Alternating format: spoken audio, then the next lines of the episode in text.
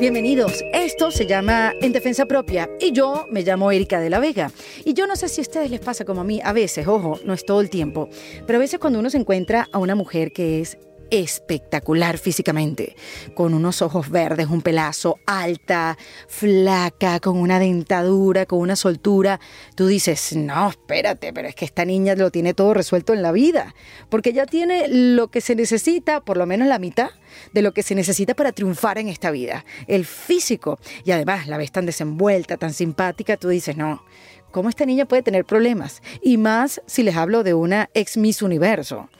Y qué mal eso, ¿no? Qué, qué error eso de juzgar a la gente por cómo se ve, por el empaque. Y mm, yo lo que quiero es que mm, hoy disfruten como yo esta conversación tan auténtica y tan crudamente honesta que tuve con Dayana Mendoza. Dayana Mendoza, muy conocida por ser Miss Universo 2008. Dayana ha vivido como la vida muy rápido. Desde muy joven ha tenido muchas reinvenciones o, o, muchos papeles, y no precisamente en una novela, sino diferentes papeles en su vida real. De Miss Universo fue modelo. De modelo, bueno, pasó a ser inmigrante en los Estados Unidos, para luego ser esposa, luego mamá, y por vueltas de la vida, mamá soltera hoy en día, pero también empresaria. Y como ella se define, es una creadora, creadora de su vida en defensa propia. Aquí les dejo a Dayana Mendoza. Dayana, bienvenida, qué emoción. Muchas gracias. ¿Tú sabes por qué me emociona? Porque yo nunca te había entrevistado en Venezuela. Sí, no, la emoción es mía, gracias Erika. Tan bella. Aquí vinimos en defensa propia. Me encanta. ¿Tienes esa actitud en la vida de defenderte mucho por ser la persona pública que eres? Mm, creo que antes, más que ahora. Mm, claro. sí. ¿Por qué te cortaste el pelo? Yo vine a Nueva York y viajé kilómetros para preguntarte eso.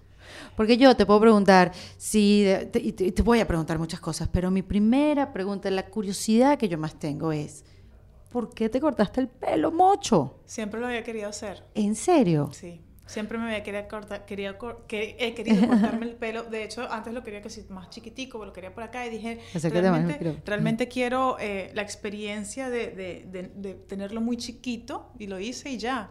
Eh, pasó porque, o no lo había hecho, mejor dicho, Exacto. porque trabajaba mucho con mi cabello. Claro, con tus trabajos como modelo y que claro, salía más trabajo con, con el pelo largo. Sí. Porque tú sabes que, concha, le cortarse el pelo así es un cambio realmente radical. Digo yo, es como eh, buscar un, un, un, cambio, algo totalmente diferente. Primero tienes que ser muy valiente. Bueno, llegó un momento también en que ya yo me estaba viendo en el espejo y yo no me identificaba con la imagen que yo estaba viendo. Uh -huh. yo, yo necesitaba hacerme algo que, uh -huh. que era lo que estaba sintiendo. Ajá. Y dije, listo, este es el momento, lo que yo siempre que había querido hacer. Antes quizás era por rebeldía, ahorita era como más como que lo, lo, lo quiero hacer. Claro. Como, no, no, sé si era lo necesito. ¿Y te sentiste más aliviada? ¿Te sentiste, si te identificabas con lo que veías en el sí, espejo claro, cuando pasó? Sí, claro, sí. Y de hecho me lo estoy dejando crecer ahorita porque es que me crece muy rápido y es un fastidio cortarme cada tres semanas. Sí, yo digo, los hombres ahora sí los entiendo, pobrecitos, qué fastidio tienen que ir al barbero a hacerse la cosita, lo que sea que se hagan sí. tan seguido. Eh, sí, mantenerlo corto es un fastidio. Sí, porque llama mucho la atención, una Miss Universo, ex Miss Universo, modelo, que bueno, que estás trabajando pues en este mundo del de fashion, del look, de la imagen. Uh -huh. Cortarse el pelo sí no son decisiones que uno toma a la ligera, además que uno tiene relación con su pelo. Uh -huh. Uno, tu pelo te, te identifica, eh, es algo que habla por ti. ¿No? Cómo lo llevas, el color, es algo por donde es como un recurso más para poderse expresar. Pues claro, sí, Ajá. sí, no, definitivo, pero justamente era un recurso más para expresarme, la, la mi, mi forma fue Cortándote el pelo. Así me ¿Y cómo reaccionó la gente que te sigue? ¡No! ¿O sí? ¡Qué bella! 50 y 50. sí, sí, de todo. Claro, me imagino. Sí. Bueno, es que con la cara de Dayana también yo hubiera tomado esa decisión un poco más a la ligera. Gracias. Porque imagínate yo con esta cara de varoncito cortarme el pelo y en los cachetes así. No, para tampoco. Nada, para no, nada. no, no, no. No estoy diciendo para que me haga sentir no, bien, pero... pero que, que, por favor, esta mujer tan bella, ¿cómo no, vas a decir eso? Pero, pero entiendo, entiendo. ¿Cuánto tiempo llevas viviendo en Nueva York ya? Voy para 11 años. ¿11? Sí. Es un montón de tiempo. Sí. Es tu vida adulta. Sí. es tu vida adulta porque las misas en Venezuela son chiquitas, o sea, aunque se ven como unos mujerones, tienen 18 años. ¿Cuántos años tenías tú cuando ganaste el Miss Universo? 22. Una niña, y te viniste a vivir a los 22 años acá. Sí, después de que gané y terminó el reinado, decidí quedarme. Yo tenía ya mucho tiempo afuera y, y, bueno, la situación en mi país desde hace mucho tiempo no estaba como para que yo dijera, aquí realmente yo puedo hacer una vida sustentable, puedo ver un futuro para mis hijos. Y como ya tenía tanto tiempo afuera, dije, no sé si, si, si regresar y, y, probar o, o, continuar con lo que ya yo venía haciendo desde hace tiempo. Y, realmente para mí fue eh, la realidad de nuestro país. Y no también era la realidad de tu profesión, porque también el camino que te abrió el mismo universo en el mundo del modelaje, también en el mundo de la televisión americana, tantas puertas, estar en Nueva York ha sido una gran diferencia.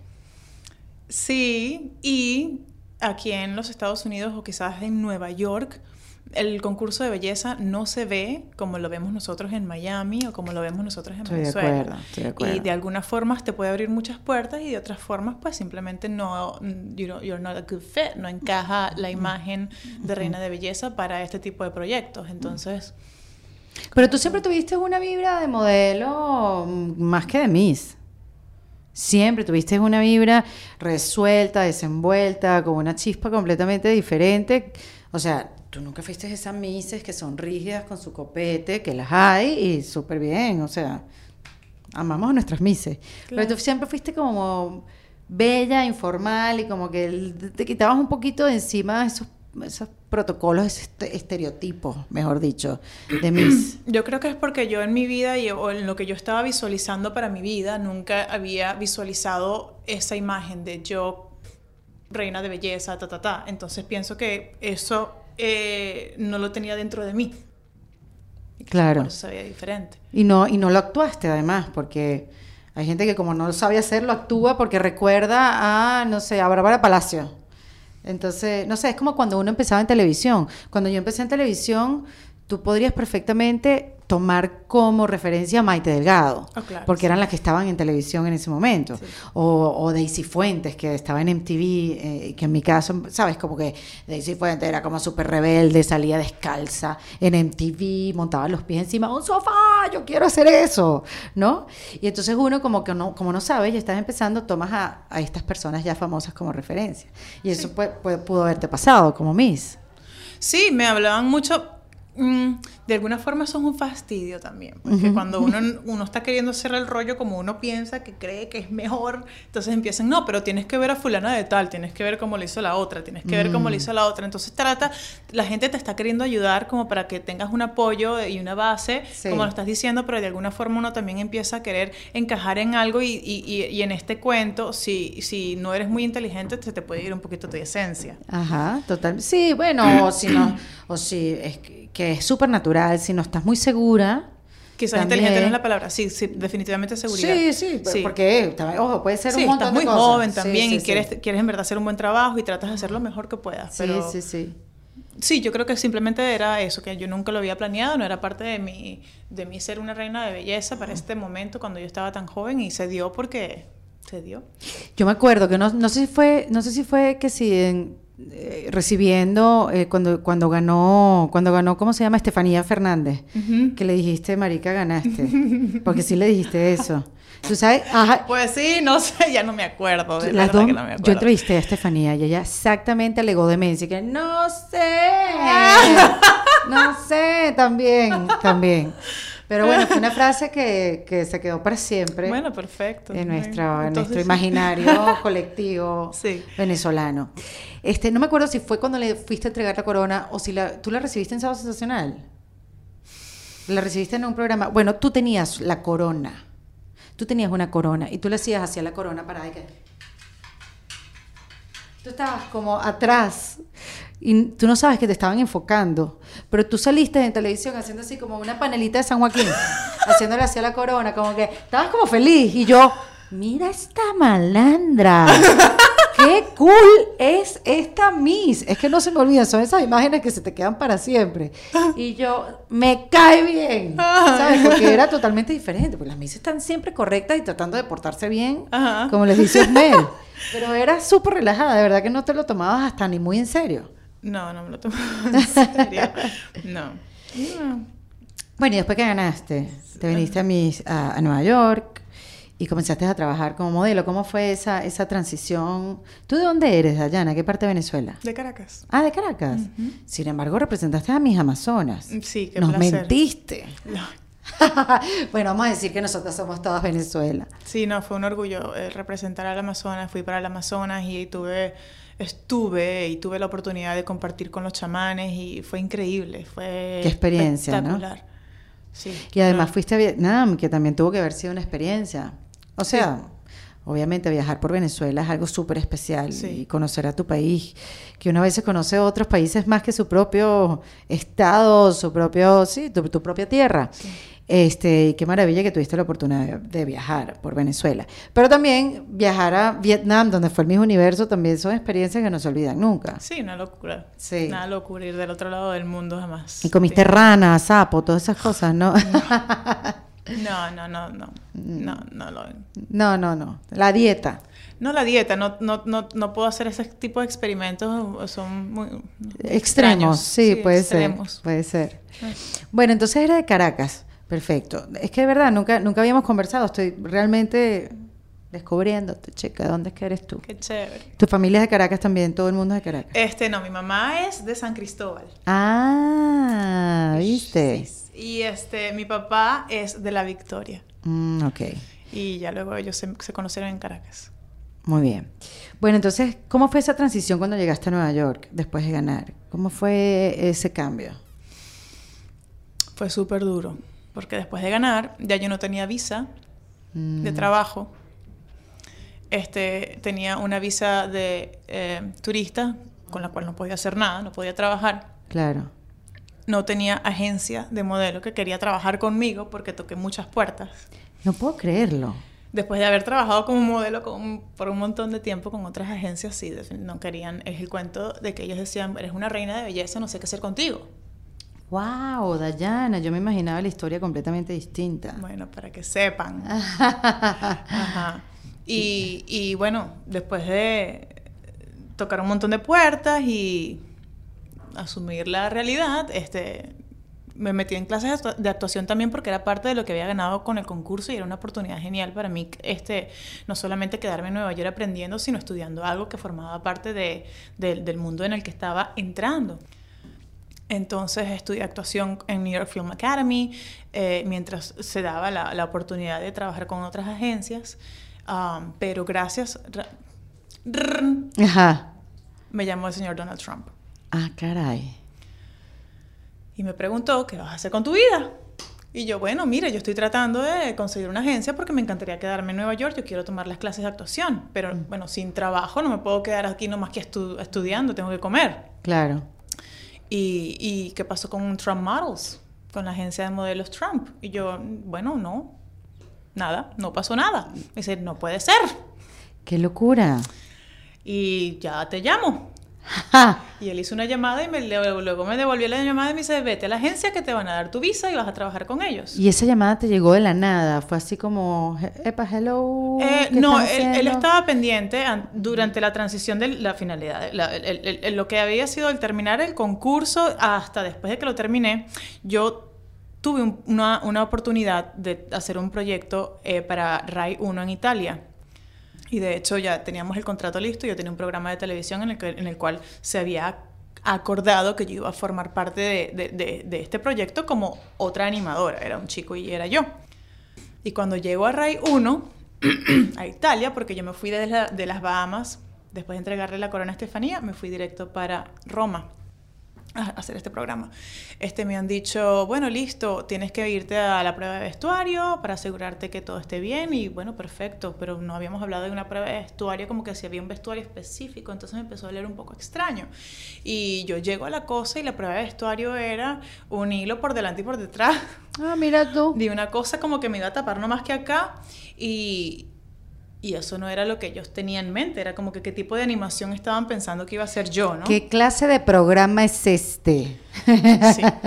Y tienes mañana que reunirte con la coreógrafa. Y yo, ya va, esto está... Esto, esto, esto no es lo que yo estaba... Qué locura. Para lo que yo firmé. Y, y cuando veo el cuento de la coreografía y qué es lo que yo tengo que hacer realmente, y bueno, les cae muy pesado, pero uno tiene que hacer lo que, ¿verdad? ¿No? Como que seguir lo que eres tú y esa no era yo.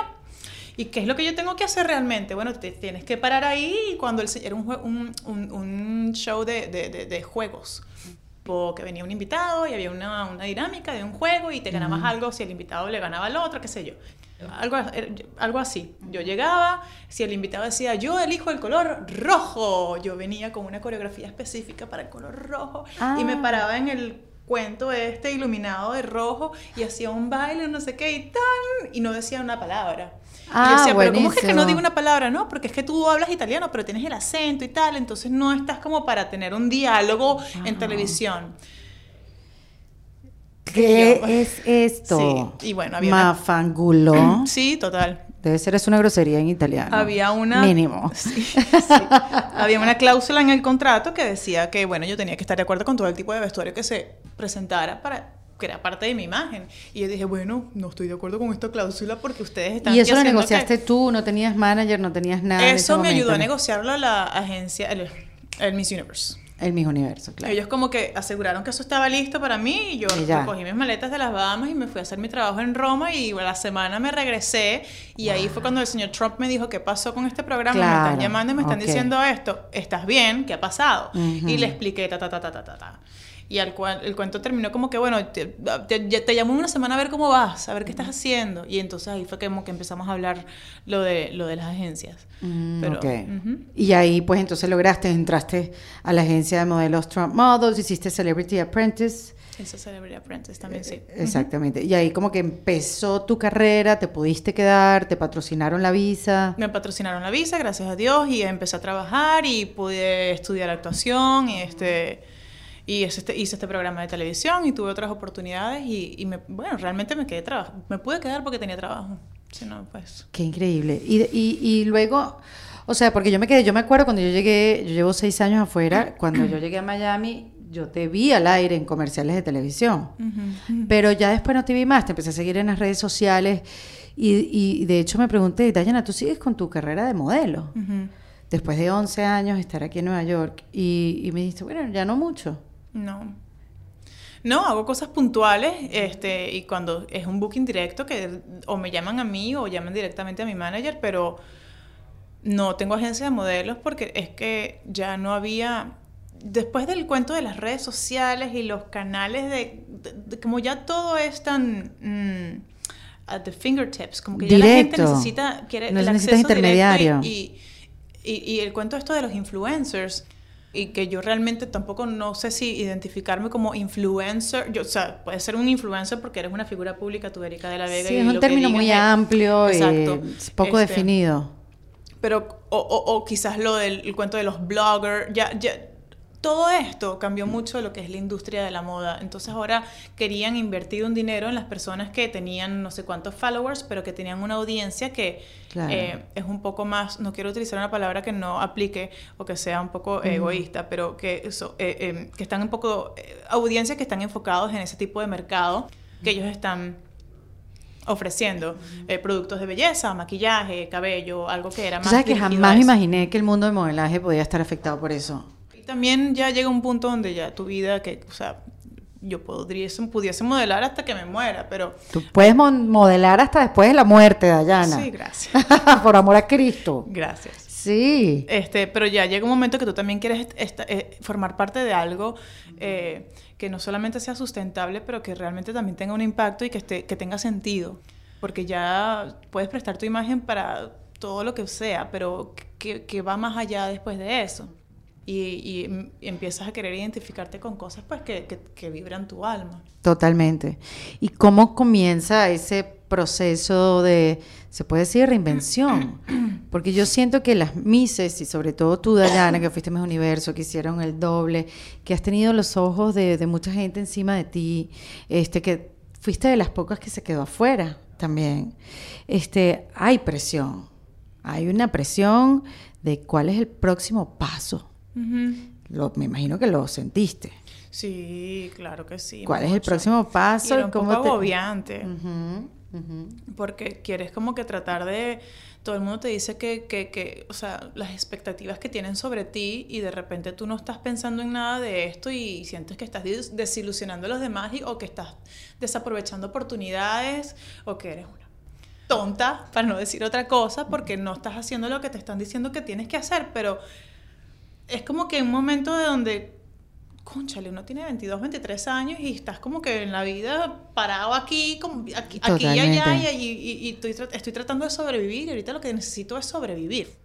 Entonces, eh, mm, bueno, eh, para mí el, proceso de reinvención y para responder tu pregunta, eh, no sé si es que empezó o es, yo pienso que para mí personalmente es algo es constante y, aplica en, en, aplica en base a cómo yo me esté lleve mi vida y lo que esté viviendo en ese momento. Porque siempre he sido alguien que, eh, no quiero decir forzada, pero la vida me ha dado situaciones donde me he adaptado a, a, lo que se me ha presentado. O sea, he vivido fuera de Venezuela desde que tengo 15 años y he estado de, de, Grecia para España, de España para París, de París para Milano, de Milano para Londres, de Londres para Miami, de Londres para Miami, Nueva York. Entonces he hecho eso por mucho tiempo. Y eso me ha, me ha, dado a mí quizás también la oportunidad, sí, de adaptarme a las culturas, al tipo de trabajo, a un lenguaje, a un idioma, a una...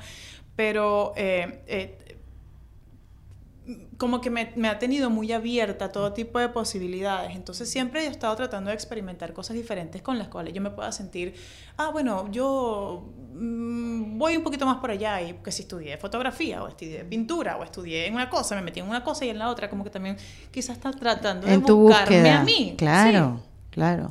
Este, y yo creo que eso forma parte de la reinvención, que uno está constantemente creándote, moldándote y, y, y, y conociéndote.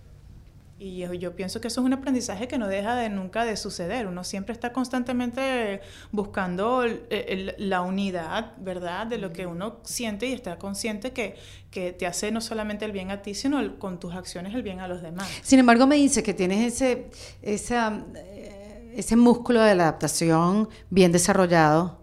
Sin embargo, yo te veo como súper firme a la hora de tomar decisiones y cuando no las sientes bien aquí adentro, no, no le das chance ni a la adaptación. Sí, no me equivoco. Bueno, o sea, porque te veo como fuerte. He tenido equivocaciones. a ver. me, he pelado unas cuantas veces. ¿Como cuáles? Bueno, nunca con malos resultados, pero me he pelado. Claro, bueno, imagínate tú, si lo hicieras todo perfecto, tampoco, ¿no? Déjalo algo a los demás, Dayana. Sí, no, este, eh, uno a veces mete la pata, cosas que desde la vida. Bueno, pero no, pero tú sabes que al final forman parte de ti esas metidas de pata. Si no las hubieras metido, tampoco te hubieran dado carácter, no te hubieran moldeado, no te hubieran dado un poquito de seriedad, ¿no? ese morado que te, te, dejó por ahí, tú sabes que ya por ahí no puedes volverte a caer. Exactamente. sí. Total. Pero no estamos hablando de eso, pero te voy a preguntar, porque en el camino este, te casaste. No estamos hablando de eso. En el camino te casaste, tuviste una boda bella, una princesa en República Dominicana con un tipo bello también. Por todo, todo eso fue súper conocido en Venezuela. Saliste por todas partes. Este, tu boda fue fotografiada, eso, y ya salió en todas las revistas. O sea, no es que yo te estarqué, que quede claro, mi gente bella. este, y era un cuento de hadas, qué belleza, te viniste a vivir a Nueva York, estabas como trabajando, porque, porque te quiero preguntar, Dayana, porque yo me imaginaba el cuento completamente diferente. Y yo me imagino que muchas que le están viendo también. Como como Dayana le pudo haber costado quedarse en Nueva York, cómo no tenía visa, cómo tal y cómo tal, y pensábamos que lo tenías todo resuelto. Bueno, después que te casas, tienes tu chama, entonces que nos madrugas con la noticia que te divorcias, como fue súper rápido. Y yo recuerdo que yo vine en el 2016 a presentarme con Tú no sabes quién soy yo, con mi stand-up. Y casualmente estamos vestidas idénticas. Creo que con el mismo pantalón, la misma marca. Estaba justo pasando por el proceso. Yo todavía estaba bastante. Sí. Y, y, estabas más flaca que ahora. Sí. Yo me acuerdo que nos tomamos una foto y era así como que yo y el palo este. Flaquísima, o sea, esta era Dayana Y me dijiste en esa oportunidad, qué bueno que viniste y me hiciste reír. Ay, sí. Porque me hacía falta. Y yo, como no te conocía mucho, como que yo no, bueno, ¿para qué yo voy a preguntar? Porque yo no voy, ay, yo no voy a preguntar. ¿Y por qué no le pregunté? Pero ¿por qué si le hubiera preguntado? Bueno, pero, pero que yo no me voy a meter en eso. Pero bueno, ya que estamos hablando de eso, me imagino que uno, uno no está esperando divorciarse en la vida, ¿no? O sea, no es algo que uno tenga planeado ni planificado. Pero sí fue algo como súper inesperado, porque fue un periodo de tiempo muy corto que estuviste casada. Sí. Y te dejó esta tu bella hija Eva. Mi muñeca hermosa, sí, sí, sí, él, fue una... Pero tiene que ver un poco por ese carácter tuyo, de de no lo siento bien, no siento bien algo aquí y eres así de radical. Bueno, sí, definitivamente después de que yo salí de, de, esa situación, dije no me voy a dar, no me vuelvo a poner en, en, momentos y en situaciones donde tengo que este, disculparme por algo que no hice nada mal, que no hice mal, que no siento que hice mal o que no tengo que seguir algo que no forma parte de mí o no tengo mm. que creer en algo que no, que no, que no lo siento en, en, dentro de mí. O, sí, sí, o sea... ¿Pero qué crees? ¿Que te casaste muy rápido? No, creo que di muchos permisos. Mm. Creo que eh, perdoné muchas situaciones. Mm. Que, creo que me quería... A, mm, eh, yo pienso que era como, bueno, ¿es un cuento de cultura o es un cuento de, matching? ¿Es un cuento, es un cuento de almas, de espíritu? ¿Qué es lo que está pasando aquí? Porque si es un cuento de culturas, conchale, me quiero adaptar a mi mundo. Claro, porque tu ex esposo es americano. Entonces yo tengo que entender y respetar, pero también recibir lo mismo, ¿no? Claro. Eh, eh, y, y habían situaciones donde yo no, no, habían cosas que simplemente en mi mente no entendía. Esto no, lo, esto no es así de donde yo vengo, ni, ni a donde yo quiero ir. O sea, no me importa de dónde vengas, no es lo que yo quiero. Claro. Este, y, y ahí fue cuando yo, yo dije, bueno, esto de darle el poder a otra persona, sobre lo que piensas, lo que haces, tus decisiones. Sí. No, no tan literal, Erika. Puede ser un poco más como que darle el poder a una persona puede también significar creerte todo lo que te dice. Y, no, pero además entiendo confundirte en el proceso de adaptación, porque es americano, es neoyorquino, tú eres nueva en el país, tú eres nueva en la ciudad y lo que más quieres es adaptarte a esta nueva a este nuevo estilo de vida. y, es fácil decirlo, como que no, no es que somos incompatibles, es que yo me estoy adaptando a un estilo de vida que no ha sido el que yo he tenido en mi vida, ¿no? Y te puedes confundir de verdad en el camino, o sea, lo que estás diciendo es totalmente natural. O sea, a mí me hubiera pasado perfectamente. Sí. O sea, lo hubiera pensado fácilmente. Sí, sí. Y, y, y, y, las partes se pueden agarrar de ahí hasta que empiezas a verte en un sitio donde ya no mm. eres tú. O sea, esa persona no eres tú. Qué increíble. Y me parece increíble tu determinación, tu carácter. Eso habla como full de ti y, lo poco que he podido conversar contigo es como parte de tu personalidad que te identifica.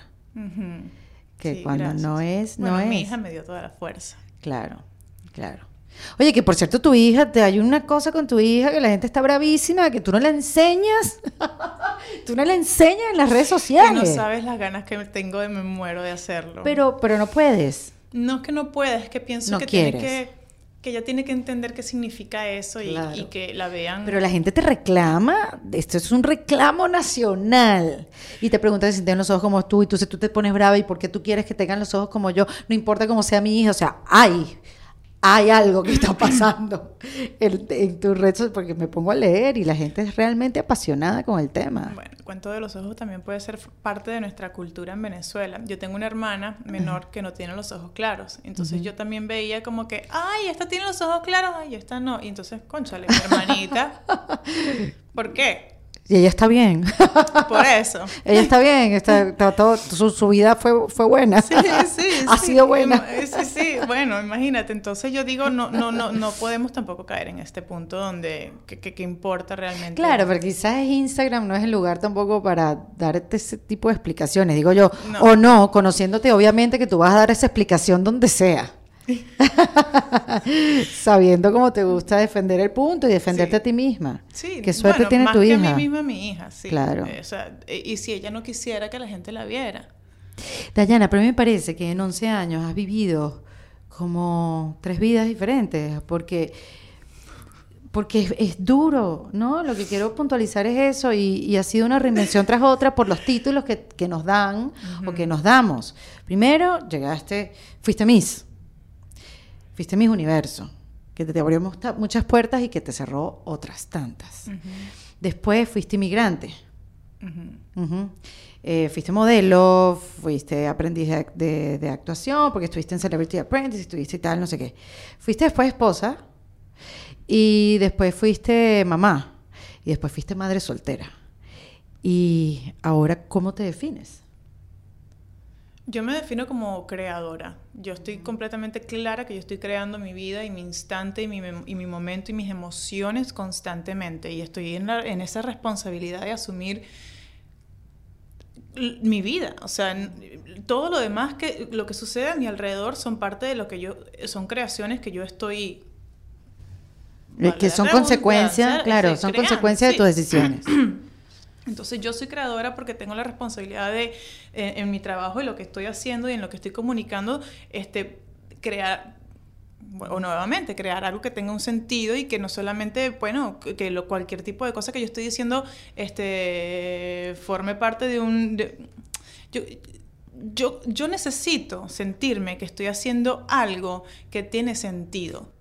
Porque si yo me estoy sentando aquí contigo y estamos hablando de cualquier cosa que no, no es nada, o entonces yo no me siento identificada con, con el momento, sino hay algo más eh, rico que se pueda estar compartiendo. No sé, siento que por eso me, veo como creadora de cualquier tipo de situación donde yo esté. Si estoy trabajando en, en arreglar lámparas o en pegar el cable, en lo que sea, tengo que estar creando un momento especial también para que está compartiendo conmigo de alguna forma, si sea escuchándolo porque quiere hablar de algo y yo, yo estoy ahí para no sé si me doy a entender. Estoy, estoy creando la responsabilidad de mi vida y las personas a mi alrededor también. Claro, no, no, no, yo te entiendo perfectamente. Y estás en esa búsqueda. Todas somos creadoras de nuestras vidas, pero a veces creamos cosas que no queremos que estén en nuestras vidas. Sí, inconscientemente y somos tanto víctimas o somos tanto, mm, sí, somos víctimas o disfrutamos las las consecuencias de nuestras propias decisiones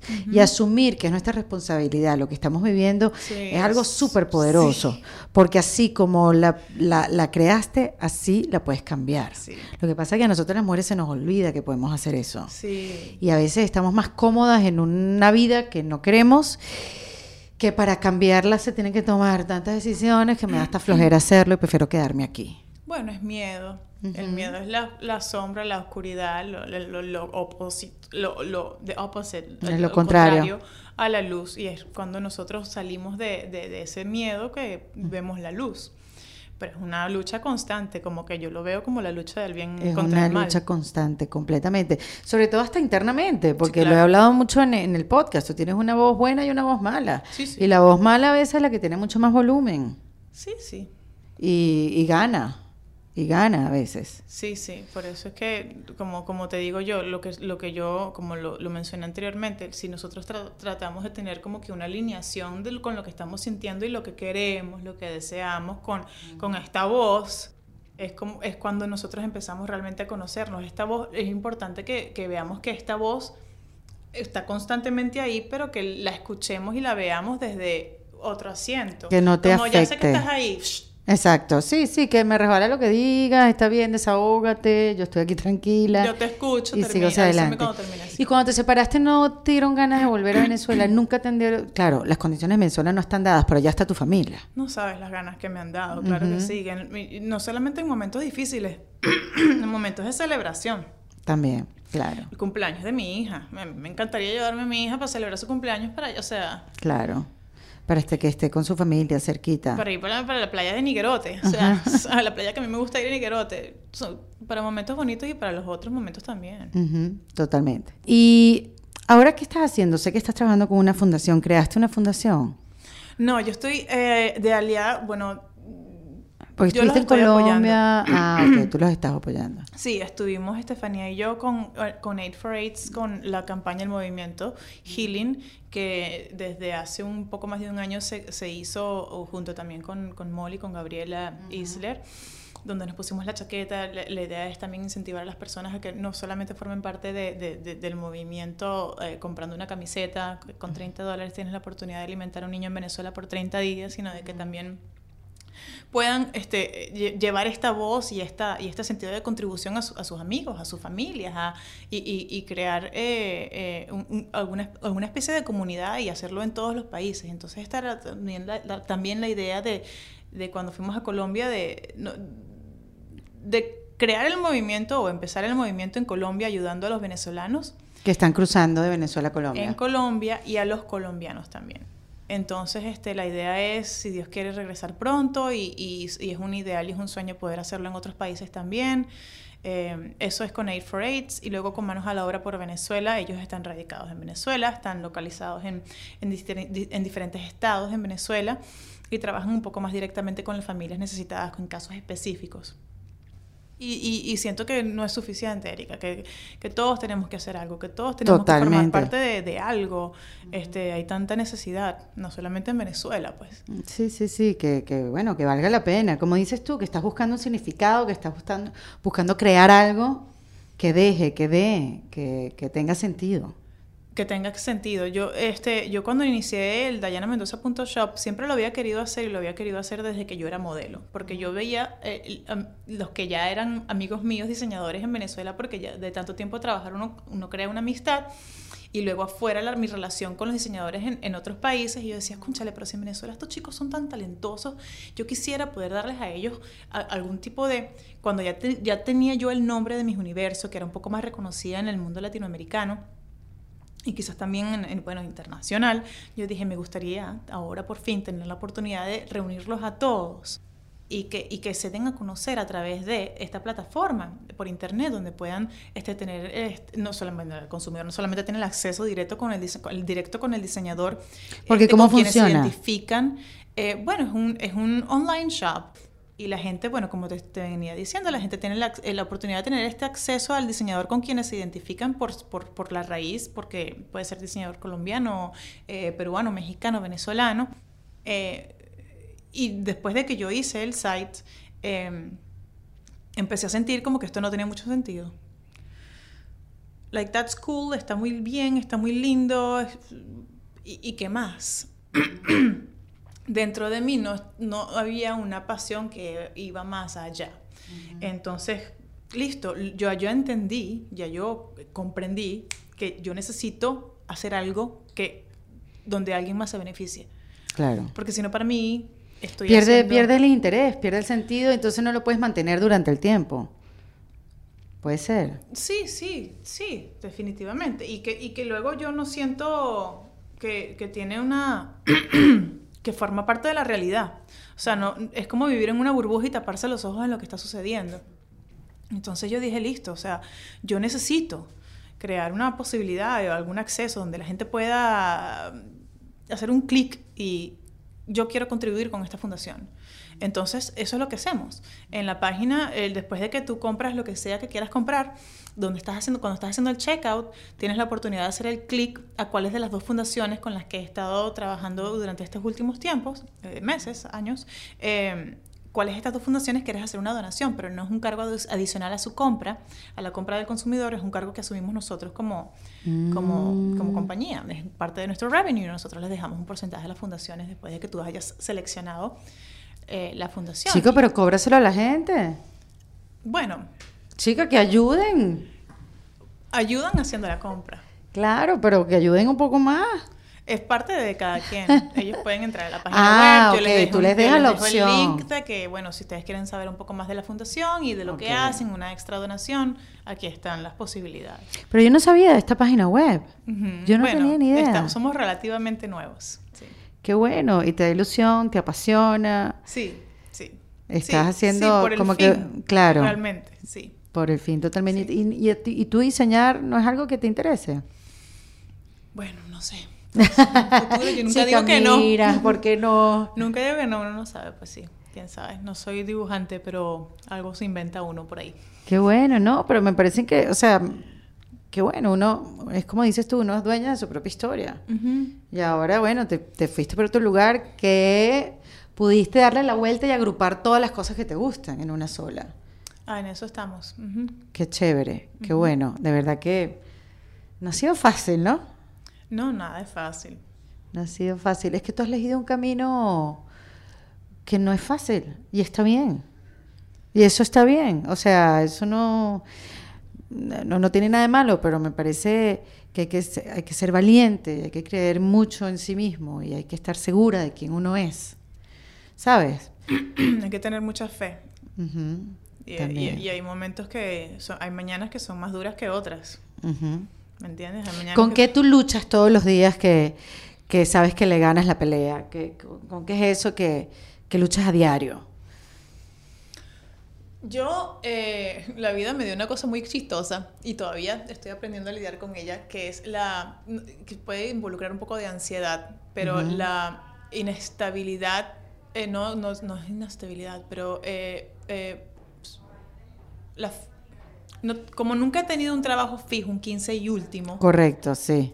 Yo siempre me he visto con qué va a pasar dentro de dos meses tengo esto por este tiempo, necesito administrarlo porque no sé qué va a pasar dentro de dos meses. No sé si voy a tener para el, para el diciembre, no sé si voy a tener para entonces eso dentro de mí, desde chiquita, ha creado como una...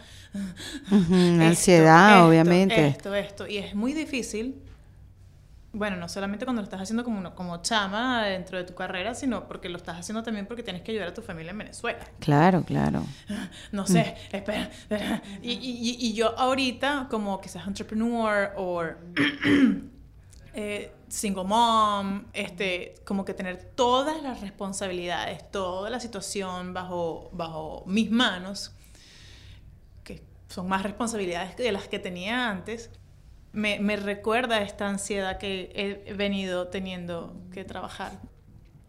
Y, y, sí, y madurar con, con, tiempo. Entonces, sí, definitivamente tener mucha fe. Y lo que, lo que me ayuda más o menos superar eso es que siempre Dios me ha dicho, y lo veo, o sea, toma, no sea tonta, muchacha gafa aquí estoy. Y siempre veo algo, siempre veo que está. Y siempre, no nos, ¿sabes? Gracias a Dios, nosotros no nos falta la comida, ese, no tenemos un techo donde vivir.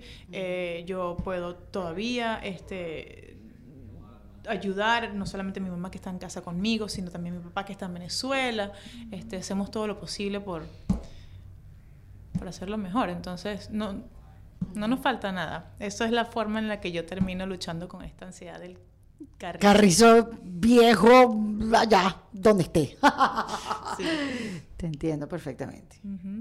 O sea que de esos tres, tres tips para reinventarse, porque, porque hay alguien que si lo ha hecho eres tú, este, el primero debe ser tener fe. Sí, definitivamente tener fe y, y, ser agradecido con lo que se tiene en el momento. Cuando nosotros sabemos agradecer con lo que tenemos en el momento, podemos recibir algo más allá. Este, si nosotros estamos, eh, que eh, parte de la ansiedad me lo, ha me lo ha enseñado, si estoy quejándome porque no tengo, porque no tengo, porque no tengo, porque no tengo, porque no, no, no, no, no, empiezas a crear un montón de no a tu alrededor y eso eh, impide a que recibas, puedas recibirlo sí. Entonces, eh, el, ser muy responsable con tus pensamientos y tu conciencia. Eso es increíble. Si nosotros tenemos la, ay Dios santo, la fuerza de mantenernos en, con fe y seguros de que si, perseveramos, si nosotros creamos en, creemos en nosotros mismos y estamos haciendo lo que sentimos que está bien. Con una conversación positiva contigo misma, una conversación interna positiva, porque es verdad lo que dices. Tienes que aunque a veces pienses que estés loco para... Sí, pero, pero esta no es la realidad. Pero tranquila, que yo te he dicho, muchacha gafa, que yo estoy ahí, bueno, está bien, pero que no es la realidad. Pero tranquila, muchacha, y en eso vivo. Está bien estar un poco loco. Sí, también, también. Está bien. Oye, aquí se sentaron a Sí, gracias. sí, estamos en WeWork, ya la gente se está despidiendo y la gente se relaja más. Y no nos están dejando nosotros culminar nuestros trips, trips, paps, reinventarse. Sí. Thank you. Ahí Ok, primero, tener fe y procurar una conversación interna positiva contigo mismo. ¿Cuál sería el segundo? Sí, bueno, aceptar la situación en la que estás viviendo de tu mejor, de la mejor manera y, como momentos de transiciones, porque eso todo siempre lo estamos este, reinventando nosotras mismas. Y yo creo que la última sería surrender. Ríndete. Sí. Eso lo dicen en la clase de spinning y yo no entiendo por qué. Como que ríndete. ¿Cómo me rindo si me estoy muriendo encima de esta bicicleta, señora atleta? ¿Qué quiere decir eso? ¿En qué este, contexto? Eh, no debemos de luchar contra la corriente. Hay cosas que hay que dejar fluir. Mm, mm. Hay que dejar fluir las situaciones. Es aceptar la situación. Para mí un divorcio fue como que, ¿cómo es posible? O sea, mi familia, yo, mi mamá, mi, papá siguen casados. Eso nunca me pasaba por la cabeza. Yo soy, la, yo soy muy conservadora, de, de pocos novios. O sea, una chama que jamás iba... Hay que aceptar y dejar ir la situación y agradecer agradecer el momento, las, las circunstancias, las oportunidades que tienes, todas las bendiciones, todo es siempre positivo, porque si no lo ves de esa forma, entonces no estás creciendo. Qué fuerte, Dayana. Bueno, porque lo dices ahora después que ya pasó el tiempo, después que saliste, pero no, te, te, te imagino en la situación, en un país que no es el tuyo, con ahora con una hija. Sí. Con una doble responsabilidad, pues no solamente, bueno, yo, yo conmigo estoy, pero no, o sea, es tu hija, que esté bien, darle buenas oportunidades, sola. Sí, una estabilidad emocional y mental es muy importante. Si uno se ve en situaciones este, de angustia y, de preocupaciones, también los niños perciben todo eso. Entonces, parte de lo que puede formar la separación, ellos tienen que sentirse que, bueno, que, like, you're the grown up, tú eres la gente grande aquí, o sea, por, portarte bien. exacto, tú no me las vas a resolver. Sí. Claro, ya entiendo con que, ya entiendo lo que quieres decir contra dejar de luchar contra la corriente, aceptar la situación y, y bueno, y echar hacia adelante a partir de, de ese punto donde estás. Sí, sí, sí, sí. ¿Y quedaste así como muy tocada con el divorcio? ¿Te volverías a casar? ¿O eres la que dice, yo más nunca en mi vida permitiré? Al principio decía, yo casarme jamás, que loca. Pero además que tienes todavía como 18 años, fuiste mi hija a los 15, ya fuiste mamá a los 16. No, tan bella, gracias. Bueno, sigue siendo muy joven. Gracias, sí, sí, me volvería a casar. Antes no lo pensaba, y si viviré en concubinato el resto de mi vida. Tú te estás casando, Exacto, ay, mi amor. Tuve un tiempo donde lo vi así, pero no, ya no, ya, sí, sí, pero tiene que ser, ¿sabes? Una cosa de, una cosa mágica, como para que suceda, y lo, lo haría así. Tú sabes que también estaba viendo, hay una una investigadora que habla, por mucho tiempo habló sobre el coraje, investigó sobre el coraje. ¿Sabes quién es Brené Brown? La he mencionado mucho últimamente porque estoy obsesionada con ella. Pero ella como que siempre investigó al ser humano eh, a través del coraje, la valentía que tiene que tener para tomar decisiones. Tú sabes, es una investigadora científica que hablaba y tal. Pero se dio cuenta que para tener coraje había que ser vulnerable. Sí. Y ella cayó en un problema porque ella toda su vida había evitado ser vulnerable y siempre le dijo a todo el mundo que no había que ser vulnerable, que tú tenías que tener el control de tu vida. Y con el tiempo se dio cuenta que estás completamente errada en su investigación, obviando una parte tan importante del ser humano como es la vulnerabilidad. Y para ser para demostrar la vulnerabilidad hay que ser valiente y que tú te sientes aquí y cuentes, porque yo no estaba segura si tú querías hablar de, de, tu divorcio, de tu paso, o sea, porque la verdad no, no, no te conocía, no había como ni siquiera la confianza para preguntarte si querías hablar de eso o no. Me senté aquí totalmente con la curiosidad de saber quién es Dayana.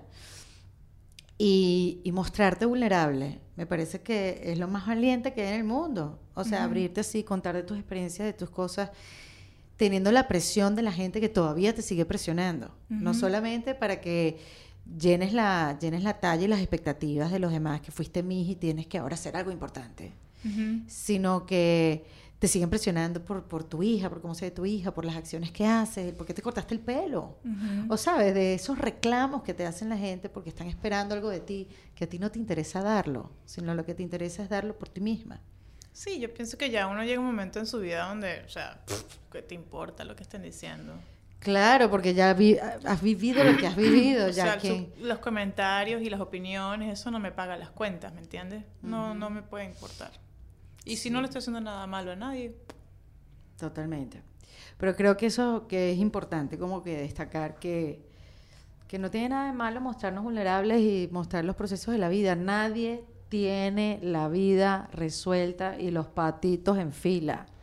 Hay muchas que estamos en el mismo lugar descifrando nuestra sobrevivencia en diferentes, diferentes aspectos de la vida y que creo que está bueno hablar de eso y este espacio es para hablar de eso. No, y muchas gracias por esta oportunidad porque se las estás dando nos las das a nosotras que estamos también de alguna forma trabajando y mientras lo estamos hablando estamos trabajando el proceso y a las personas que lo están viendo pues mm. Agarrar cualquier cosa con la que se identifiquen que les puede ayudar. Estamos, de alguna, eso es lo que estás diciendo, me lo estoy diciendo a mí misma y yo aquí hay cosas que yo me estoy diciendo a mí misma y nadie sabe, pero lo hago. Y después me voy tranquila a la cama y decir, bueno, estoy haciendo algo que me está nutriendo y que me está ayudando. No sé a qué, pero me está ayudando. Sí, Sí, qué importante que, que, que aunque que dentro de la industria donde nosotros trabajamos y quizás lo que la, audiencia pueda pensar mucho de, de, nosotros, este, y no, no, no, puedo generalizar, ¿no? Pero me pongo hablando de mí nada más, quizás la gente pueda pensar que yo estoy en una situación muy específica que no es, este, y aunque la esté, y, y, pueda seguir lo que ellos entrando en esta imaginación que pueda quizás tener algún grupo de alguna audiencia, este, yo creo que aunque esa fuese la forma, dentro, dentro del espíritu de cada quien siempre vamos a estar queriendo aprender y vamos a estar añorando y necesitando algo que, que, que, que, es parte de lo que vinimos a hacer, que es parte de nuestro crecimiento y lo que tenemos que entender. Y, nuestra, y la vida nos va a llevar a las situaciones hasta que queramos aprender. Entonces, este, aunque tengas todos los patitos al frente, como tú has dicho, siempre va a haber algo que tú tienes que ver más allá de este patito y, y, y, es lo que eh, estás haciendo tú ayudándonos a todos a conseguir. Todos nos estamos ayudando, hay que echarnos una mano. Sí, gracias. Totalmente, pues no está fácil la vida. Dayana vino aquí a hablar en defensa propia, tienes que decirlo así, Dayana. como, los, como los grupos de reggaetón. Dayana vino aquí a hablar en defensa, propia. Yo me vine de malandra, yo dije así como un grupo de reggaetón y yo me metí en el rollo. WhatsApp. Gracias, querida. Qué gracias a ti. Esto fue en defensa propia, grabado en los espacios de WeWork producido por Valentina Carmona y editado por Andrés Morantes, con música original de Para Rayos Estudios. Recuerden suscribirse y recomendar el podcast. Yo soy Erika de la Vega y nos escuchamos en un nuevo episodio. ¡Hasta luego! ¿Estás listo para convertir tus mejores ideas en un negocio en línea exitoso? Te presentamos Shopify.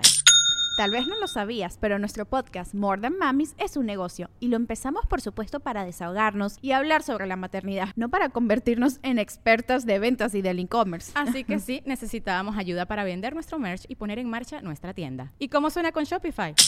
Llegó otra venta. Shopify es la plataforma de comercio que está revolucionando millones de negocios en todo el mundo. Ya seas un emprendedor desde tu casa o desde donde sea, Shopify es la única herramienta que necesitas para iniciar, administrar y hacer crecer tu negocio sin dificultades. Con Shopify puedo gestionar pedidos, envíos y pagos desde cualquier lugar, brindándote toda la información y estadísticas de tus ventas al detalle. Regístrate para un periodo de prueba con tan solo un dólar al mes en shopify.com barra sonoro, todo en minúsculas Ve a shopify.com barra sonoro para llevar tu negocio al siguiente nivel. Shopify.com barra sonoro.